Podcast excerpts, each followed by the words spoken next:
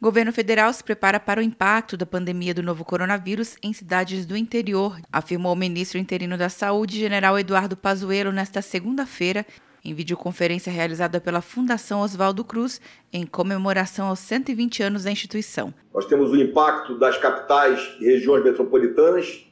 Esse impacto ele vai passar e nós vamos ter o espraiamento disso de alguma forma para o interior e vamos ter que ter as estruturas que foram preparadas na capital e região metropolitanas para receber esse pessoal do interior que não tem as estruturas lá. Segundo Pazuello, a pandemia tem três etapas: a preparação, o impacto nas regiões metropolitanas e capitais e o impacto no interior. Nosso hospital vai fazer muita diferença, tanto agora no desembocar da segunda etapa, ainda na capital e região metropolitana, já com números descendo, graças a Deus, mas não podemos esquecer que vem ainda impacto do interior.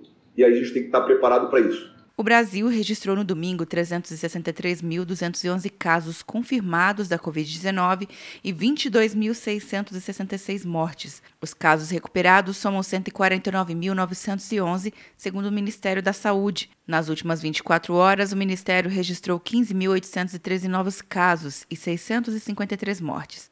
O estado de São Paulo permanece em primeiro lugar, com 82.161 casos confirmados e 6.163 óbitos. O Rio de Janeiro aparece na segunda posição, com 37.912 casos e 3.993 mortes. Quer um ano sem mensalidade para passar direto em pedágios e estacionamentos? Peça a Veloy agora e dê tchau para as filas. Você ativa a tag, adiciona veículos, controla tudo pelo aplicativo e não paga mensalidade por um ano.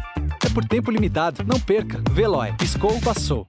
De Brasília, Luciana Castro.